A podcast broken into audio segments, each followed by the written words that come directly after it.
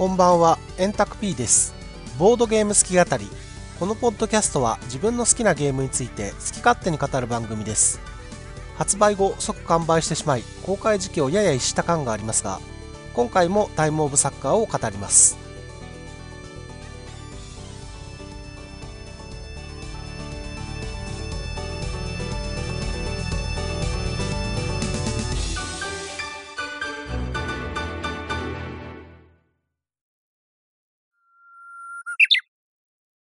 で、まあ、試合はすごくシンプルにできてるんですけど、それを支える攻撃レベルと守備レベルの算出のためのね、選手の配置とフォーメーションというか、あそこがね、もうすごい。コリッコリで、これが本当に作者がやりたかったんだろうなっていうそうですね。感じですよね。単に強い選手を集めるだけじゃなくて、連携とかも考えられる。そうそうそうそうそうそう。連携とか、まあ、その選手の持ってる技術と、あの、チームの方針。まあ、マネージャーが3人つけられるんですけど、なんかいくつか特別なアイコン、あの、連携のアイコンとかそういうのがあって、で、それ一つごとに攻撃値とか守備値にプラスできるみたいな能力を持ってるマネージャーとかがいるので、そう。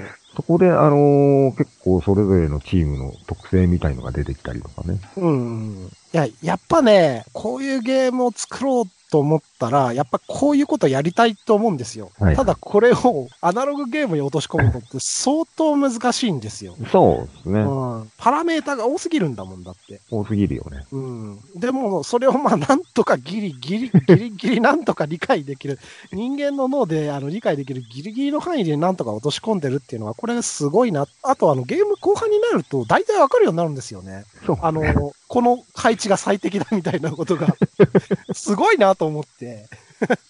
人間の脳すごいなと思って、この配置が一番稼げるはずだっていうのはね、わかるようになるんですよ。ただ、すごいやっぱり細かい計算が必要になるんで、作者の人がウはいェブアプリというか、うん。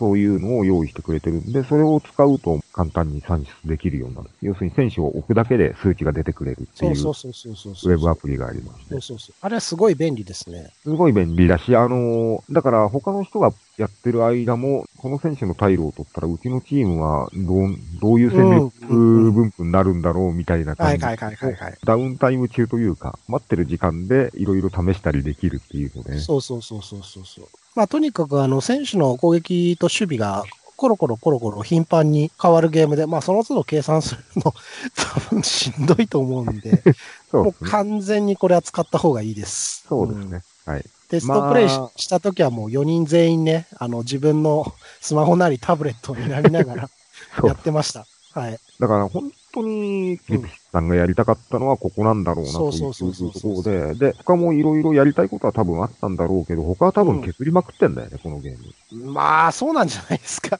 うん、だって、じゃないと選手格とか、とかあんな風にならないもん。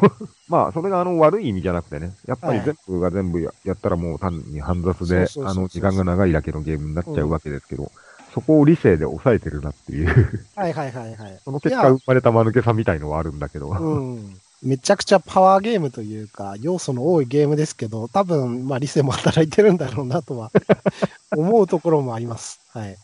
だからこの方ね、あの、作者の方、ボードゲームギークの、その、作者のページに飛ぶと、割と、なんか、どのゲームに10点つけたかみたいなはいはいはいるじゃないですか。はいはいはいはい。いきなりスプロッターのゲーム出てくるもんね。あ、そうなんだ。へえー、なるほどね。なんだっけ、あの、映画つくやつ。絵がつくついやつ。うん。まだ日本でもそんなにで、日本ではほとんど売られてないんじゃないかな。なんだ、絵がつく。なんかちょっとタイトル忘れちゃったけど。アンティ？キティあ、そうそうそうそう。はい。あれ、10点つけてんだよ。あー、なるほど。アンティクイティね。うん。あれ、すごく PC ゲームっぽい感じのね、文明発展ゲームなんですけど。なるほど、なるほど。うん。あれも面白いは面白いですよ。面白いは面白いけど、人を選ぶ。だからいきなりそれが、まあ、あの、アルファベット順に並んでるんで、いきなり目に入るわけやん。あー、なるほど、みたいな。なるほどね。ああ、でもなんか通じるところがあるな。あるかな。アンティクイティが好きな人はいいですよって言われても困るよね。多分そんなにやる人ない。少なくとも我々に通じるところはあるな、みたいはいはいはな、嗅覚はあるじゃない？そうはいいう匂いがするみたいな。わかる。アンティクイティもね、ぜひ遊んでいただきたい。やったことない人。あれ独特ですよ。ゲーム的にはどうですか？と、なんか語るべきところってあります？そうですね。あの、バリアントでヒロバリアントってのなんですけれども、これ推奨って書かれてるんですけれども、これはね、ぜひあの、使用してやっていただきたいです。まあ、別にか、処理量が増えたりとかはそんなにはないんですけれども、まあちょっと考えどころが増えるかなみたいな感じで。うん。面白いんですよ。あの、特にプレイヤー同士の対戦カードになると、これをちょっと悪用するというか、ルールとしては、チームが3チームにあって、スターティングチームと補欠チームっていうのと、あとそれを分け、えー混ぜた混合チームっていうのがあって、はいスターティングチームを選ぶと全力で勝負できる代わりに2エネルギーポイントを使うと。はいで、逆に補欠チームだと、チームはすっごく弱くなるんだけど、エネルギーの消費がなくなる。まあ、混合チームはその間ですね。っていう、どの3チームのどれを使うかっていうのをまあ選ぶっていうことになるんですよ。で、まあ、このゲーム、そのエネルギーの回復っていうのは結構シビアで、はい。ちょっと使いすぎると、次の週、めちゃくちゃ弱くなるっていう のがあるんで、疲労が抜けきらないそうそうそうそう。結構ね、これシビアなんですよ。あの、1週間にまあ2試合あるっていうのがそもそもトーナメント集しかないんですけど、まあちょっとあと、フレンドリーマッチかフレンド。リーマッチですね。はいあのフレンー、うん、親善試合が、タイルがあって、それをやると、結構、お金がカツカツのゲームなんだけど、お金がバッと入ったりすると。はいはいはいはい。そうそうそう。ただ、と当然試合はやるので、選手は疲労すると。そう。あのフ、フレンドリーマッチにのスタミナの消費が結構えぐいというか、えうん。まあ、とにかくそういう疲労っていう要素があるんで、で、その疲労とどうやって付き合っていくかみたいなところがあるんですけれど、この試合勝てないなと思ったら、まあ補欠チームを出して、ここはちょっとスタミナ温存して、で、次の週で勝負しようかみたいな感じになったりとか。そうそうそうだ。から、あの、疲労バリアンドは本当に、ちょっとめんどくさいっちゃめんどくさいけど、推奨ですよね。考えどころが本当に出てきて、実際こうだよな、みたいな。まあ僕の場合プロ野球が好きなんだけど、プロ野球はいはい捨て試合みたいのがあるわけじゃないですか。なるほど。序盤で点数、うん点差をつけられちゃったんで、要するに主力級の選手は早めに引っ込めて、はい。なるほどね。そういう概念が出てくるのがまた面白い。面白いですね。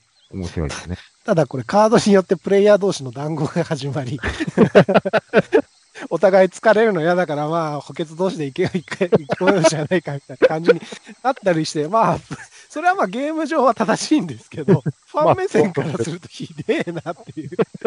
だからまあ他のプレイヤーは、あ何言ってんだよ、全力でやり合えよ、つってヤジ飛ばすといいと思います。うん。はい。これも、あと、ホームアウェイで、アウェイから先にどういうチーム編成で行くかっていうのを決めるんですよ。そうですね。そう。だから、お互い談合して、ここは二軍同士で行きましょうみたいなこと言ってても、いざ試合が始まった時に、アウェイの方が、じゃあ二軍出したっつったら、いや、俺ら一軍で行くからっつって、ホームの方が本気出してくるってバリバリことやみたいっていう。はい、あります。はい。うん、いまあそういうね、その醜い面も見れるっていう。や、でもこのゲーム、なんか人の醜い面ばかりがあるような気もするんですが、この選手必要、うちのチームにあんま必要ないけど、あいつに取られるの嫌だから取っちゃえ、みたいなね。まあ結構、お金がやっぱカツカツなんですよね。いやーでもこのカツカツ具合はいいですよね。そうですね。で、お金がカツカツだと何があるかっていうと、みんなあの、スポンサーの獲得に血道を上げるというか、ああ、スポンサーあるぞっつってみんなそこに車をバーッと走らせて、やった俺が取ったみたいな。ビーチフラッグみたいなことになるんですよ。で、これちょっと面白いのが、スポンサーを取った時に、同じ種類のスポンサーがあると、それをその元のところに戻すっていうルールがあるんですね。これちょっとよくできてて、人が、スポンサーが変わって、捨てたスポンサーを、ありがてえありがてえっつって拾いに行くみたいなそう。そう。なんかあの、テレビ広告と多分スタジアムなんかの看板の広告みたいな。うん、そこの2種類があるんだけど、最初から、あの、思ってるわけではないんで、うちテレビ広告ないから、あそこが捨てたやつでもありがたく拾わせていただくみたいなね。そうそうそうそうそう。そうは言って、スポンサーを得たとしても、実際にお金が入ってくるのはまだ先になって、ですね。で、選手を、今週末の試合で選手を強化するための現金はないみたいなことが、まあ、かなりあるんですよ。あります現ね金。が欲しいんだよ、俺はと。スポンサーではなく、まあ、スポンサーもいるんだけど、はい現金がない、どうしようっていう風になった時に、まあ、側近を得るための一番簡単な手段が、選手を売却する。ってことですね。はい。今いる選手の中で、まあ、金は食うけど、あんまりパフォーマンス良くないなっていう。まあ、最初にあの、初期選手が4人ぐらいいるんですけど、まあ、そいつらはあんまり良くないんで、どんどんそういう選手を解雇してって、その代わりに能力値の高くて、あまあ、その分給料も高かったりするんですけど、そういう選手を入れていくみたいなことがあるんですよ。で、それで選手を売って稼いだお金で次の選手を買い、で、また金がなくなるので選手を売って選手を買いという。めちゃめちゃ自転車操業になるそうそうそうそうそうだから、疲労が溜まると分かってても、フレンドリーマッチに手を出さなければならないみたいな事態が出てくるんだよね。そうです。フレンドリーマッチも側近を得る、あの、数少ない手段の一つだったりするんで、あれが結構大きいんですよね。そうですね。だから、やってることは単純なんだけど、どこでしゃがむかみたいなところは結構いろいろ読み合いになったりとか、これから先のリーグ戦ってどこが当たるかみたいなのを確認しつつみたいな。そうです、そうです。あとね、これはもうぜひ言っときたいんですけど、選手を売却するときにサイコロ振って、サイコロの出目が悪いと失敗するんですよ。これ本当に言っておきたい。僕、それで3手番ぐらい無駄にしまして、何もできずこのターン終わりみたいなことがかなりあったんですよ。で、結局、その、選手を売るっていうのは、その担当するセセクレタリー、えー、テクニカルセクレタリー。テクニカルセクレタリーか、っていうスタッフがいるんですけど、はい、そのスタッフの能力によって決まるんですね。そうですね。で、初期のテクニカルセクレタリーは、その成功率が50%なんですよ。はい。だから、2分の1の確率で選手の売却に失敗するっていう。君ちょっとやめてくんないかなつって、あの、選手に話しに行くんです。いや、俺嫌ですよつって。そう、じゃ仕方ないなつって帰って、すいません、オーナーダメでしたって。おいおいおいおいおい、ダメじゃないか、それは。お前何やってんだよみたいな。本当にあの、最初のスタッフの無能ぶりがすごいというか。あ、50%じゃなかったな。もっとひどかったかもしれない。33%じゃない ?33% だ。うん。二つ、1か2の目でどうにか。1か2の目でしか売却できないんで初期の選手と縁を切りたかったら、もう有能なテクニカルセクレタリーを入れるしかない。まずそこから。そうですね。だから選手を取りたいところなんだけど、先々のことを考えたら、テクニカルセクレタリーを上げといた方がいいみたいな。そう、そういうところがある。ううね、うちのフロント、ほんと無能でね。うちが始まったもん。まあ、そこがなんかいいですよね。ファン目線あるじゃないですか。うちのチームはすごくいいんだけど、はい、本当フロントダメでっていうのが。よく聞く。サッカー特に。はい。知らないけど。野球でもあります。うん。はい、ね。まあ、大体フロントがガンみたいなことが スポーツチームだとね、よくありますから、ね、ファン目線だとどうしても選手をけなしたくはないみたいなのがあったりすると、まあ、お先はあれですわな。スタッフに向きますわな。そうそうそうそう。いう感覚がすごくよく出てると思います。だからどこまで計算してんだかわかんないけど、本当にそういう感覚がすごい優れたゲームだと思いますよ。そう、没入感というかね、なんかすごいよね。あと僕、やっぱりその没入感っていう意味では、はい、試合に負けた時の あのショックな感じで、特にこれ絶対勝てるだろうって思った試合で 1点差くらいで負けたりすると、あの、本当に、一つでもスポーツ応援したことある人ならわかると思うんですけど、自分がひいきにしてて、これ勝てるだろうって思ってた時の、負けた時のガツンってもうずっと残るようなダメージというか、はい、わかります。あれ残るのがすごい再現されてるんですよ。で、また結構ね、あのー、なんていうか、さっきスポンサーの話出たけど、スポンサーにはホーム収入と勝利収入っていうのがあって、はい、まあ、ホーム収入ってのは要するにホームで試合やると、自動で入ってきてくれるお金。だからアウェイだと入りませんみたいな。うん、で、勝利収入ってのはもうその名の通り、勝った時に入るお金。うん、というのがあって、やっぱそうなると、あの、川材を振るわけですね。はいはいはい。はいはいここで勝てば次のラウンドであの選手取れるでみたいな。はいはいはいはい。が、が、負け。がです。が。そう。勝ちだけなんですよ。あれ、やっぱね、サッカー勝つの難しいですよ。勝ち切るのが難しいんですよね。そう。だから、僕がこの間やった時、最最初4試合引き分けと負けしかなかったかな。ええっていう。一緒に参加したペガさんっていう方が、はいはい。で、トーナメント週で、まあトーナメントがあり、その後にリーグ戦がありっていう、まあ過酷な日程の週があったんですね。はい、はい、で、点数稼げてなかったんで、この週でどうにか稼ごうと思って、両方勝とうと思って、はい。で、両方に、じゃないな、ハハーフぶっ込みですね。そうですね。混合チームに行くみたいな、は両方、両方勝っちゃうぞみたいな、あの、チームは強かったんですよ。はいチームは強かったんで、これちょっと半分ぐらいの力でも勝てるだろうみたいなノリで行ったら、両両方とも勝てないっていう。セガさんあの時あれだから、プレスリリースであの、私はトーナメントで優勝しますって込んでたんで、もう、すべてが崩れ去る瞬間を見たっていう。いやー、すごい。やっぱね、あの、勝ち切るのは難しいというか、全力出してようやく勝てるみたいなところがあって、サッカー大変だなっていう。すごい身につまされる。もう、それで両方勝てなかったってなると、どっちかに注力しとけばみたいになっちゃうからね。そうそうそうそう。ファンからも非難合々ですよ、そんなの。せやろな。無能監督がっていう。この感覚が、つって。まあ面白いですね。そういうふうにね。やんややんや言えるんで。いや、ちょっとね、やっぱね、ルールが込み入ってるんですよね。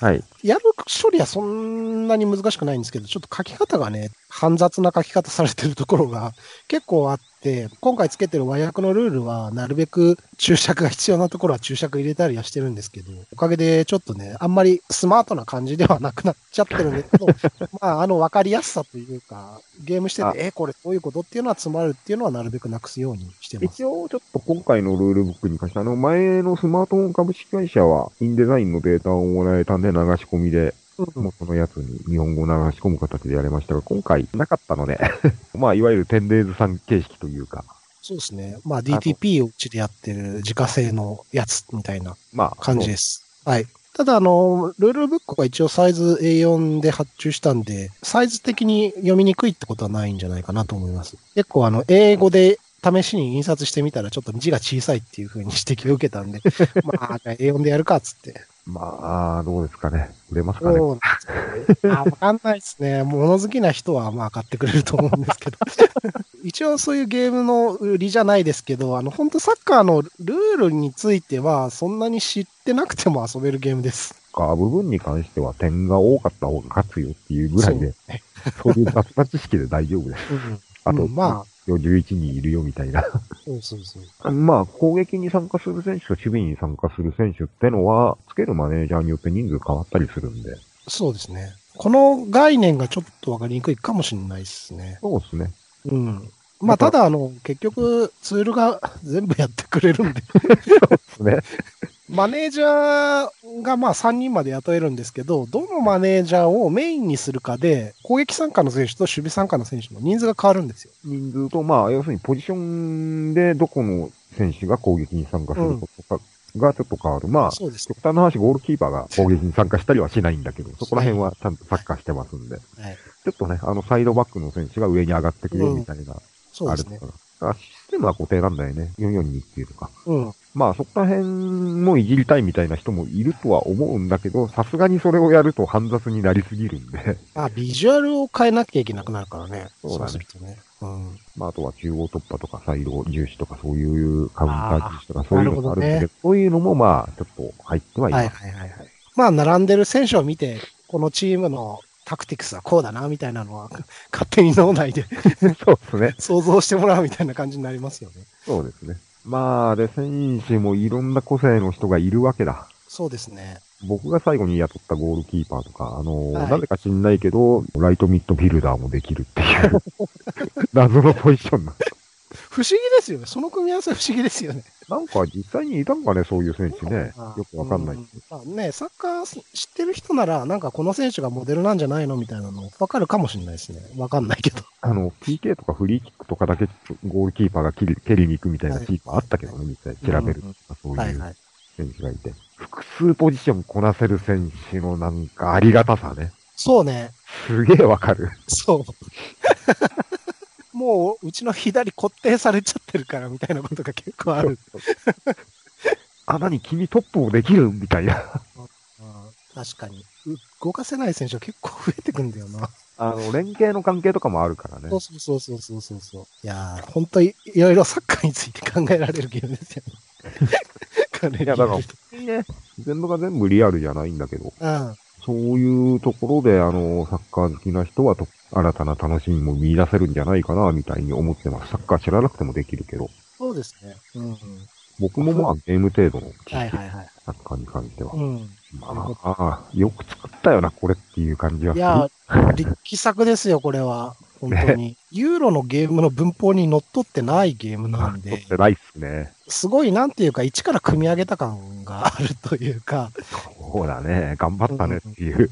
そうそうそうそう。逆に言うと、なかなかの今までゲーム慣れしてる人にとってはなんかすごい新しい感じに映るから、すごい新鮮だと思うし、すごいよね。2014年のゲームですよ。そうですね。いや、ユニーク、ユニークです、本当に。結局その後で、これを模したゲームみたいなのはまあ出てきてない。ああ、モスの、これ。無理やね。あ、ユーロ的な再解釈みたいなね。はいはい。そういう意味のね。はいはい。まあ、そうそう、そういう意味ではすごく、あの、空前絶後ですよ、このゲーム。ね。うん。いや、いいと思います。やっぱちょっと癖、ルールに癖があるんで、え、これどういうことっていうふうに思ったら、気軽にご質問いただければ お答えいたしますので、あ、やっぱそこ詰まったかっていうふうに思いながら お答えしますので。まあそういう細かいところでね、若干抜けがあったりとか、あと結構バラバラに書かれてたりっていう、マネージャーの能力がいろんなとこに書かれてたりするんで、まあちょっと慣れるまでは大変かもしれないですけど、まあでもやることは割とシンプルっちゃシンプルなんで。まあ、回してきゃわかるでしょっていう。ううんん。そうですね。うんこんな感じです。あとね、全然話はするんですけど、BGG 見てたらすげえことが書いてあって、はこのゲーム、まあ NPC2 つを含めた6人リーグ戦あはい。なんですよ。だから、2セット使って、33で、プレイヤーのみのリーグ戦をやるのはどうみたいなことが書いてあるわけですよ。正気じゃねえなと思いました。どうなんだろうね、タイルのあれとかね。そこら辺のバランスは。まあ、だから、違うチームで同じ選手がいるっていうことが あ、まあ、それはしょうがないけど、起こりね。得るんですけれども。いや、あれは楽しそうだけどなうん。あと僕きついよ。あと僕思ったのが、チームのデータが URL 残せるじゃないですか。残せ、残せますね。ね、あれを残して、クリアしたチーム同士でトーナメント戦とかやるみたいな。ちょっと面白いかなと思って。それはでもあれだね。セカンダリーマーケットバリアント入れたいね。ああ、ああ、ああ、なるほど。でもセカンダリー入れるとみんな同じようなチームになりそうな気がするな。どうなんだろうね。ね。まあ、結局金がねえからな。うん、そうね。うん局、あの、セカンダリーマーケットの他のチームでいらなくなった選手を雇えるみたいな、あれなんですけど、とにかく11あるポジションが埋まらないこのゲーム。そうですね。まあ一応あの、埋まんなかった場合は、あの、アマ選手みたいなのがいるよみたいな。まあ、設定そういう扱いなんだけど、はいだか。らそれが、あの、要するに後半になるともう強い選手しか出てこなくて契約金とかバカ高いし、コストもかかるしみたいな感じで、うんここであの、初期の選手でもいれば、とりあえずポジションは埋められるのにみたいな、うん。そういう、あれのバリアントで、まあ、入れりゃ着実に時間伸びるんだけど、プレイ時間が。でもいやー、それでやりたいなと思っちゃったよなまあね、わかるわかる。絶対あの、この選手いるとうちのチームは完璧なのにみたいなそうそうそう。選手が他のチームにいるからね。なぜあいつを切った過去の俺みたいな。そう。いや、なんとなく、なんとなくそこにいたからみたいな風に語られてっちゃうんだけど。いやー、すごい面白いゲームですよ。面白いですねうん。まあ、感覚としてはあんまり、まあ、ある意味同人っぽいところもあり、そうそうそうそうそう。ひょっとしたらこういうゲーム他でも作ってた人もいるのかもしんないけれども、うんとりあえず新鮮な気持ちで大変プレイできました。はい。おすすめです。まあ、かっちりとしたね、完成度の高いゲームっていうのではないんですけれども、まあ、すごく感情の振幅が激しいというか、体験として非常にいい体験をしたと思う。そうそうそうそう、体験ね。うん、そうそうそうそう。やっぱゲームってのは、そういう楽しい体験が残せたかどうかっていう、まあ、つ心に爪痕を残せたかどうかみたいな、そういうところが大事だと思うんですけど、このゲームはね、爪痕、殺傷力がすごい高いゲームなので。ガチガチなあのーもう、あの、システムが出来上がった、あの、戦略系というよりか、かなり間抜けなところはあるんだよね、このゲーム。そうです、そうです。うん。でも、それがいい味を出してるというふうに思える人には非常に楽しんでもらえるんじゃないかなという。うんまあ、実際ね、スポーツなんてあの、ガチガチに本当フロントがいろいろ考えて、なんか選手獲得したところで、うん実際始まってみたら全然働かないや、この選手みたいなのがあったりとかね、チームにマッチしないわ、みたいなのがあったりはするんでね。ね。うん。なんかそういう、結局、うんちゃんみたいなと、雰囲気がすごく再現されてるんで、まあ、うん、うんというとあれだけどね。まあ、あの、と流れというか。そうですね、うん本当に悪い流れの時は悪い方向に行くからね。そうそうそうそう。いや、なんか本当そういうところの空気感含めてスポーツっていう感じがする。だから、あの、逆にね、スポーツ系だから避けるみたいな人もいるとは思うんですよ。うん。ただまあ、あの、別に買えっていう話じゃないけど、はいチャンスがあったら体感してほしいなという。いや、そうですね。あの、何のかんので運営ゲームなので、そうそうそう。だからね、スポーツのことよくわからないし、みたいなこと言ってるけど、普段あなたたちよくわかんない工場とか農場とかを経営してるわけじゃないですかっていう。そう。何を知ってるんだって話ですよ。ワイン栽培の。だから、あの、うん。そこの部分はそんなに、あの、スポーツだからって、あの、恐れたりとか、危したりとかいうのはもったいないと思いますというふうに、はいはいはい。一応、一言言っておきたいなと。ありがとうございます。はい。えっと、あと、僕からちょっと一言あれなんですけど、そう思い出した。あのね、タイル引く用の袋があると便利かもしれないです。ついてないんですけど。まあ別にじゃないんだっけ？ついてないです。これはね、僕が自分で持ち込んだやつで。この間やった時、あの、あったんですあ。そういう風入物があるのかと思ったらないのか。ないです。ないです。まあ別にタイル積んで、そこから裏向きで置くだけなんです。そういやつだわ大し。大したあれじゃないんですけど、まああった方が楽は楽かな。巾着袋みたいなのね。着袋がね。う んそういえばルール訳した時はデッキだったから、あの、全部作ったね、あれ。そうです。一応ゲームデザイン的なところをちょっとあの話したいんですけど、はいはい。こういう、まあ、買い物のゲームって、まあ、買うためのお金と、あと買う機会っていうのがあって、はそれを意図的にバランスを悪くするというか、うんどっちかが過剰にあったりとか、どっちかが足りなかったりっていうような風に作るんですよ。はいはい。はい。だからお金が余っちゃったみたいなこととか、お金が足りなくなっちゃったみたいなことを、まあ意図的に作るっていうのがゲームデザインなんですけど、うん基本的にはこれ手番を少なくしてお金が余るようにするっていうことがまあ多いほと思うんですよ。というのはやっぱ手番だけが増えると何にも変えずにただう。まあね。うん。手番を浪費する時間っていうのが増えちゃう無意の時間みたいのが出ちゃうからねそう。そうこれはあの、プレイ時間が伸びてしまうから、はいまあそういうことはできるだけ下げたいっていうのはまあ、ユーロ的な思考それなんですよ。なるほど。このゲームは逆で、金が少ないんですけど、買う機会が結構あって、そうですね。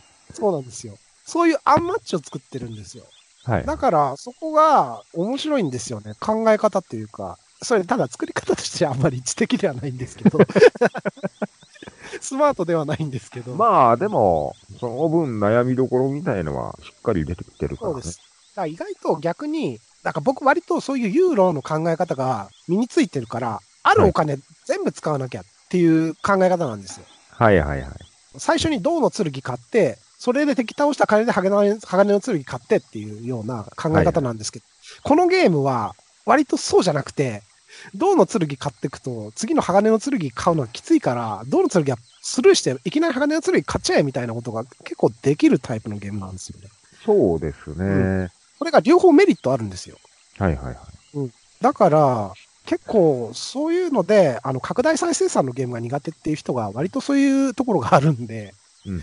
そういうところでも、ちょっと、あの、雰囲気の違いを、ユーロの王道との違いを楽しんでもらえればいいんじゃないかな、というふうに思います。まあ、そういう風な、あの、楽しみ方もできるみたいな話だよね、多分。なるほど。はい、そうですね。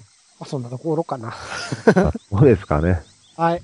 まあ一応もう一回、ちょっと商品の説明しますと、はい。えータイムオブサッカー、あ1から4人であの、ソロプレイのバリアントが含まれてるんで、1人でも遊べます。はい。はい。まあ、プレイ時間120分。我々やった時は、まあ、いろもろもろ込みで6時間ぐらいですか？120分とは言っかかたりましたけど。そう。この120分にもあったからね。はいただ、120分は鵜呑みにしない方がいいです。分込みをしない方がいいタイプの120分です。はい。はい。もう絶対、今日はこれをやるぞっていう日を作って遊んだ方がいいです。そうですね。あの、ゲーム会の後半とかで、あと2時間ぐらいあるからこれ遊ぼっかって出すゲームではない。最初に出す。はい。もうこれで心中しようっていう気持ちで遊んでほしい。はい。対象年齢14歳以上って書いてありますけど、まあこれサッカーの知識みたいな感じだと思うんで、別にゲーム自体は言語依存があるわけでもなく、難しくはないと思います。まあ、だってルールブックのバリアントでさ、子供と一緒に遊ぶときにはこういう風なハンデキャップを上げましょうみたいのがあるわけだからさ、それそうです14歳向けじゃねえだろっていうう。ん。と価格は税込み7150円ということで、はい、販売する予定です。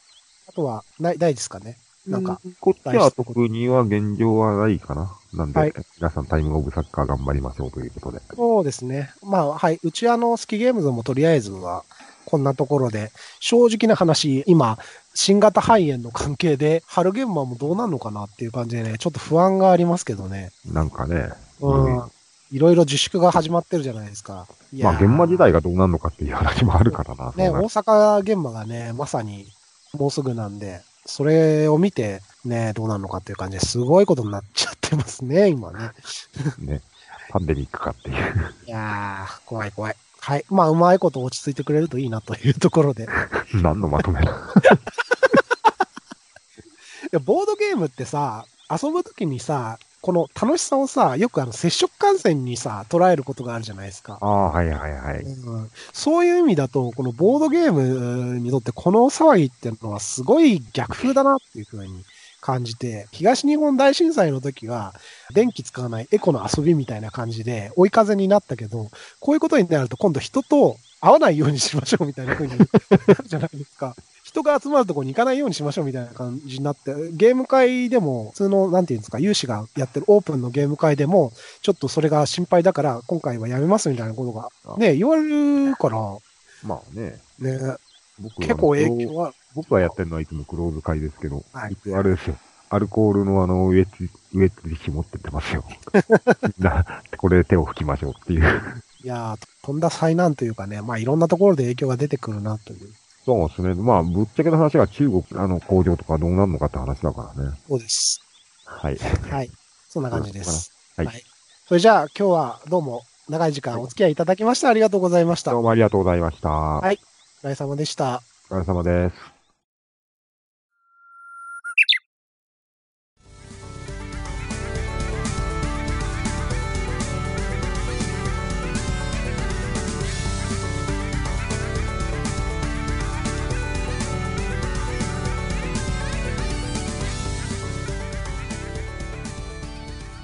はい。ということで、今回の好き語り、一旦区切りとさせていただきます。